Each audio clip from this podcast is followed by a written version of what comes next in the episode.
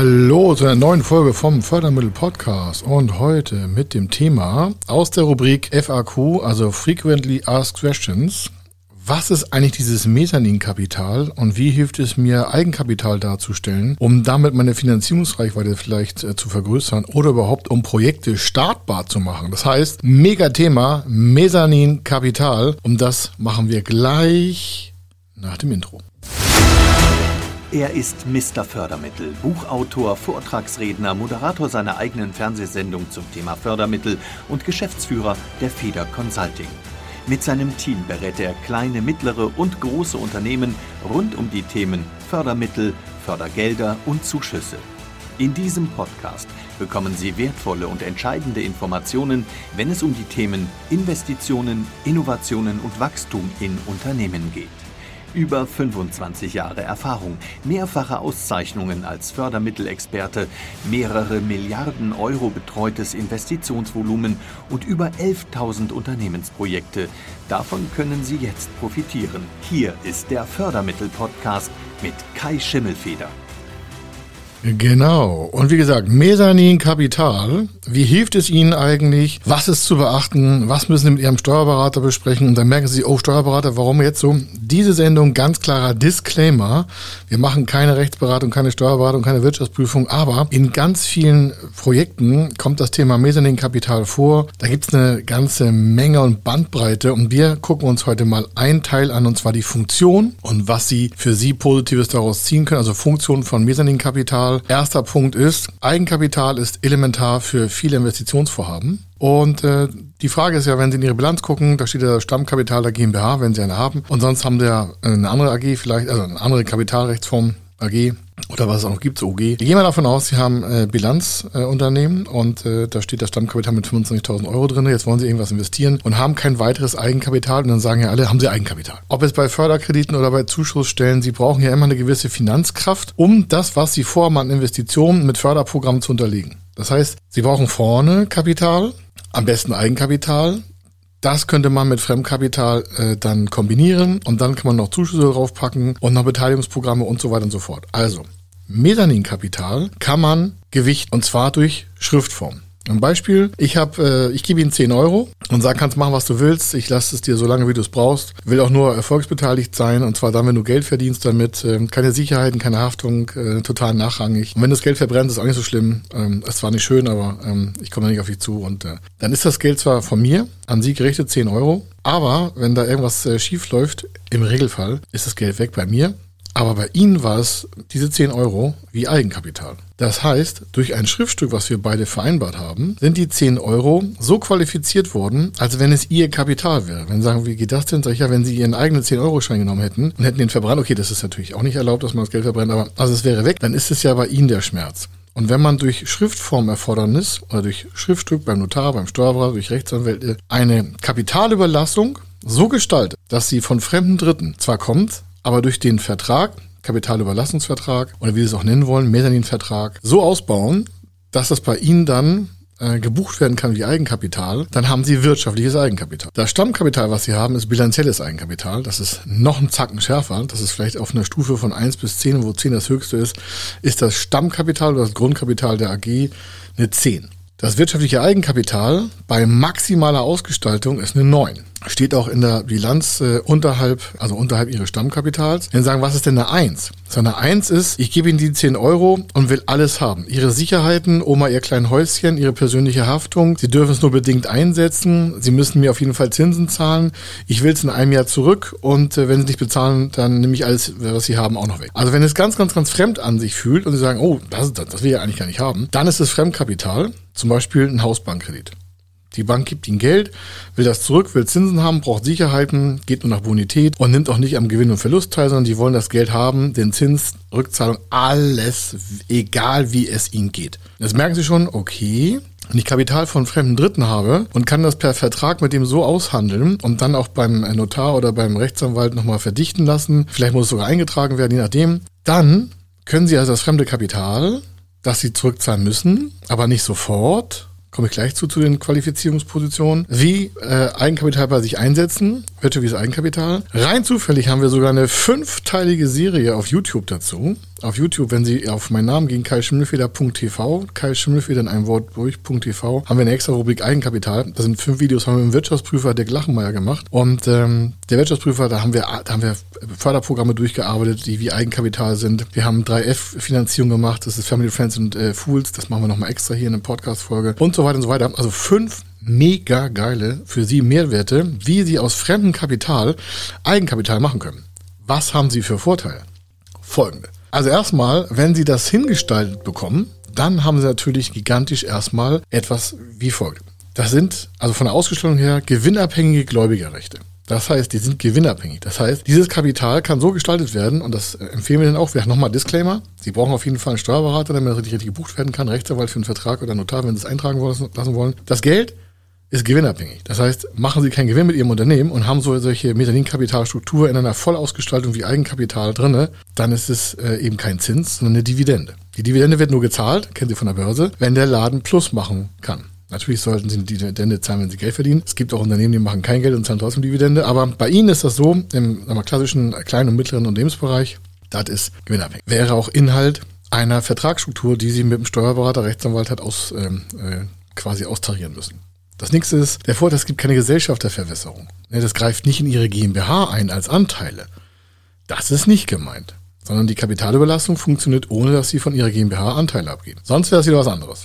Aber Mezzaninkapital im Kern hat äh, keine Gesellschaftsrechte. Sonst hätten Sie Beteiligungskapital, das an Ihrer Gesellschaft beteiligt ist. Das war was anderes. Das machen wir nochmal in einem anderen Podcast. Wir machen heute Gesellschafterkapital, äh, hier Kapitalüberlassung an Ihre Gesellschaft, ohne dass Anteile vergeben werden. Dann, der Vorteil ist, die Dividende ist äh, steuerlich abzugsfähig. Das heißt, wenn Sie jemandem sagen, Sie 10 Euro, ich gebe Ihnen 6%, Divid äh, 6 Dividende, dann ist diese Dividende auch noch abzugsfähig aus Ihrem Gewinn, trotz, dass es wie Eigenkapital qualifiziert wurde durch den Vertrag. Das ist jetzt auch kein tricky Ding, sondern das ist etwas eigentlich eher standardmäßiges für uns und auch für viele andere tausend Unternehmen. Aber wenn Sie es zum ersten Mal hören, denken Sie, das klingt ja komisch. Nee, ist Standard. Fragen Sie einen Rechtsanwalt oder Steuerberater, der sich damit auskennt. Wenn Sie jemanden haben, der sich da nicht mit auskennt, dann kann ich nur sagen, wechseln Sie einen Steuerberater. Warum? Das gehört zum Allgemeinwissen dazu. Das ist jetzt nichts tricky Tolles, sondern das ist einfach nur eine Sache, wie macht man das strategisch in der Einsetzung? Nächster Punkt. Sie haben natürlich damit eine Diversifizierung Ihrer Finanzquellen. Stellen Sie vor, Sie hätten ein Unternehmen, macht zwei Millionen Euro Umsatz. Da haben Sie einen Hausbankkredit, Sie haben eine Linie drin, Sie haben vielleicht ähm, ein Feinfertig drin, also für die Warenvorfinanzierung. Sie haben vielleicht noch ein Factoring drin, Sie haben noch ein Leasing drin, Sie haben noch einen Immobilienkredit drin. Sie merken, da sind ganz viele verschiedene Finanzinstrumente drin. Und jetzt, das ist ja alles Fremdkapital, was ich gesagt habe. Und jetzt kommen Sie mit so einer Mezzanin-Variante. Da ändert sich ja sofort alles in Ihrer Bilanz. Eigenkapitalquote Verbesserung. Langzeit, äh, also Ausfallwahrscheinlichkeit des Unternehmens, also Langzeitwirkung, gigantisch. Warum? Je mehr Eigenkapital Sie haben, auch dieses wirtschaftliche Eigenkapital aus dem Mezzanine-Programm oder aus dem Mezzanine-Kapital verstärkt natürlich Ihre Eigenkapitalquote. Sie merken, das ist ja ein Hammer. Das ist ja ein Zaubermittel. Sagen, nö, das ist ein Finanzinstrument. So, dann haben wir, das nächste ist, Sie haben natürlich eine Stärkung der Haft- und Eigenkapitalbasis. Warum? In der Bilanz wird das als wirtschaftliches Eigenkapital ausgewiesen und damit haben Sie höheres Haftkapital. Ja, Sie müssen es zurückzahlen. Wann und wie und wie das ausgeschaltet wird, muss sage ich gleich. Nochmal, Disclaimer, sprechen Sie mit einem Rechtsanwalt und Steuerberater. Wir nutzen das hier im Netzwerk. Wenn Sie keinen haben, dann äh, melden Sie sich einfach. Aber Sie werden wahrscheinlich einen Steuerberater haben, also von daher fragen Sie ihn. Dann haben Sie halt wirtschaftliches Eigenkapital ohne Sicherheitengestellung. Das heißt, wenn ich Ihnen die 10 Euro gebe und ich weiß, wir reden miteinander, es soll Mezzanin-Kapital sein, also Kapitalüberlastung auf Zeit ohne Sicherheiten, dann kann ich keine Sicherheiten von Ihnen verlangen. Das heißt nicht, dass das Geld super ist, wenn Sie keine Sicherheit mehr haben, sondern es soll nur heißen, also nicht, wenn Sie platt sind, kriegen Sie noch Mezzanin-Kapital, sondern das ist für Wachstumsunternehmen gedacht. Aber Sie sollen trotzdem Ihre Sicherheit nicht abgeben. Wo, wo ist denn das jetzt wichtig? Naja, Sie können vielleicht eine, ein Covenant haben, also eine Kreditauflage bei Ihrer Hausbank, dass wenn Sie sich anderes Kapital als Fremdkapital reinziehen, die Bank vielleicht anteilig äh, irgendwie davon informiert werden wollte oder sie müssen irgendwie Verträge ändern. Wenn sie sich natürlich eigenkapitalähnliche Strukturen ins Unternehmen holen, dann freut sich ihre Bank. Dann verstoßen sie nicht gegen Kreditauflagen, also gegen keine Covenants, zum Beispiel ähm, so ein Cross-Default-Bereich oder eine Pari-Passu-Regelung. Was das ist, machen wir nochmal später in einem Podcast. Dann sind sie da total tipptopp drauf und können dann mit ihrer Bank auch super, super gut durch die Finanzierung laufen. Aber das sind alles Positionen, die sagen, ach, das ist ja ein super Werkzeug.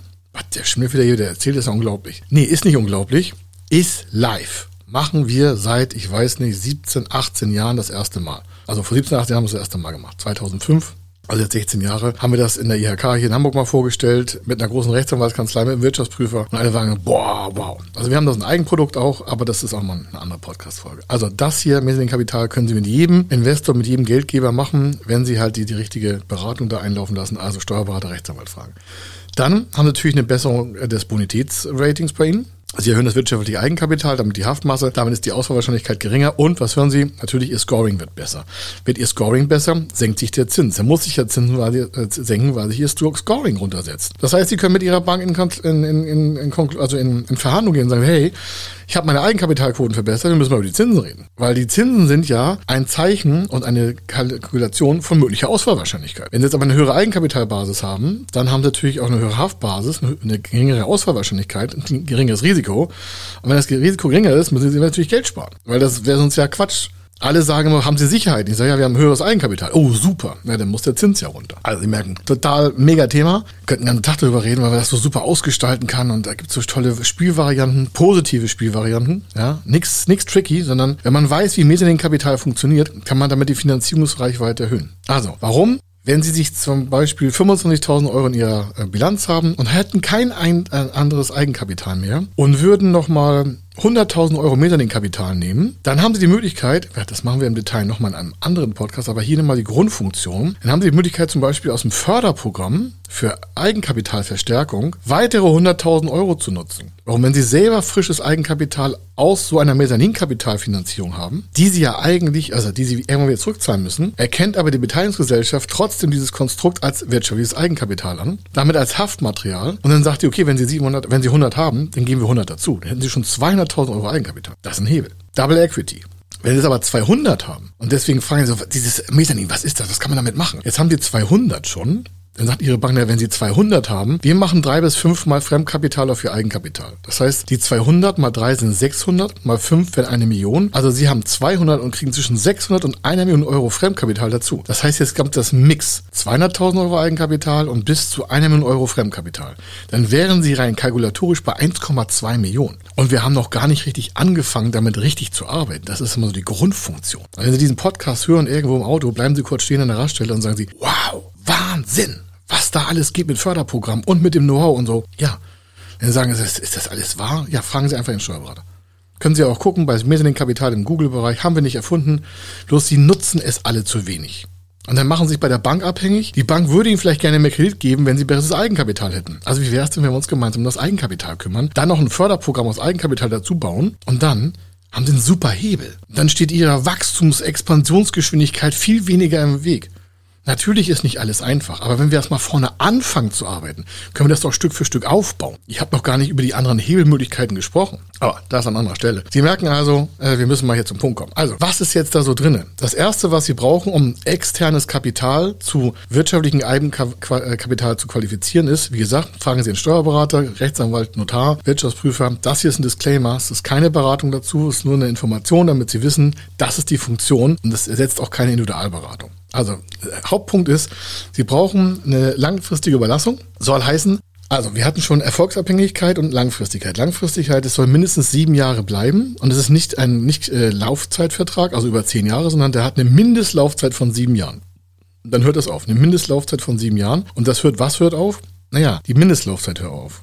Da hört nicht der Vertrag auf der Kapitalüberlassung, sondern die Kapitalüberlassung ist unendlich. Der Investor kann bloß erst nach sieben Jahren kündigen. Mit vielleicht zwei Jahren Kündigungsfrist. Also könnte der im fünften Jahr oder im vierten Jahr Ende mit zweijähriger Laufzeit, äh, mit zwei, zweijähriger Kündigungsfrist nach Ende des siebten Jahres kündigen. Warum muss das so lange sein? Das ist ein Punkt zur Eigenkapitalqualifizierung. Langfristige Kapitalüberlassung heißt mindestens sieben Jahre. Dann haben Sie eine Nach Nachrangabrede mit dem äh, Vertrag zu regeln. Also deswegen müssen Sie auch einen Steuerberater und einen Rechtsanwalt dazu nehmen oder Notar. Und äh, Nach äh, Nachrangabrede äh, hat folgendes.